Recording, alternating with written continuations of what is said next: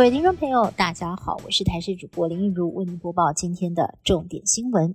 副总统赖清德在今天以午宴款待日本前首相麻生太郎。赖清德承诺会在与蔡总统相同的路线上持续壮大台湾，并且与日本、美国等民主国家共同守护印太的和平稳定。而麻生太郎已经跟三党的总统参选人见过面，他在见见蔡总统的时候，也用漫画《航海王》的主角鲁夫为例，强调鲁夫从来没有背叛朋友，没有在朋友有难的时候见死不救，比喻他对台日关系的期望。台北上海双城论坛将在这个月的二十九号登场，目前几乎抵定，台北市长蒋万安将会亲自率团前往。只不过蒋家后代身份敏感，台北市政府对于行程依旧低调。透过发言人表示，目前还在规划协调当中。不过先前蒋万安才因为前瞻特别预算抱怨中央给的太少，而高雄更被审计部揭露，第三期预算就占了总额将近四分之一。今天北高两位市长在活动同台对谈，预算分配问题也再度成为焦点。彰化社头清水沿十八弯古道旁，五号晚间有民众发现大量的鹌鹑被丢弃在步道旁的草丛里，全身羽毛几乎掉光，奄奄一息。由于一旁就是水源区，就怕鹌鹑带有禽流感病毒。警方调阅监视录影器，发现郭姓女子开货车载运了三百只鹌鹑。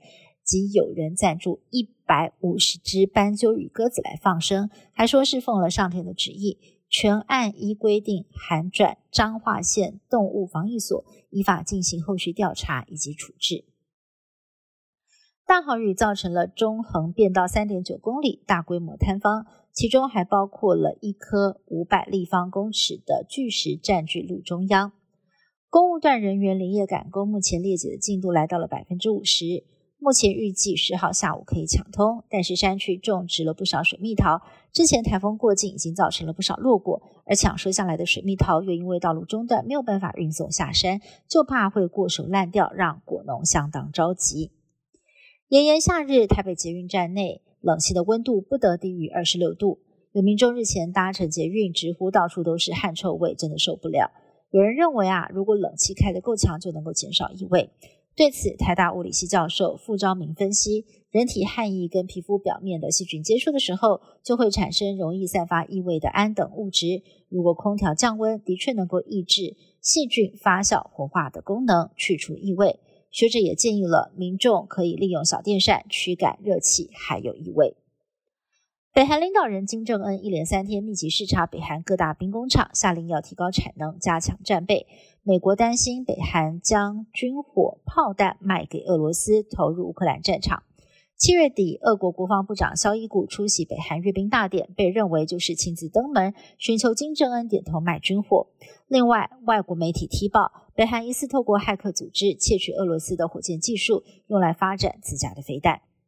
全球暖化再加上声音现象，北半球饱受热浪侵袭。没想到正值冬天的南半球也出现了冬季热浪，像是秘鲁，往年八月平均气温大约只有摄氏十六度，应该是相对寒冷，近日却飙出了二十七点六度的高温，宛若夏天。同样位于南美的阿根廷首都布宜诺斯艾利斯，八月一号的气温飙破了三十度。智利中北部的科金博山区也测得了三十七度的高温，完全就没有冬天的感觉。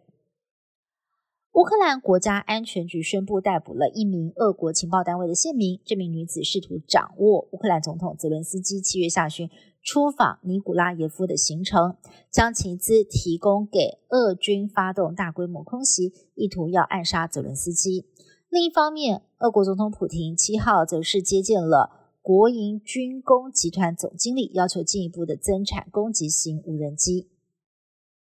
以上新闻是由台视新闻部制作，感谢您的收听。更多新闻内容，请您持续锁定台视各界新闻以及台视新闻 YouTube 频道。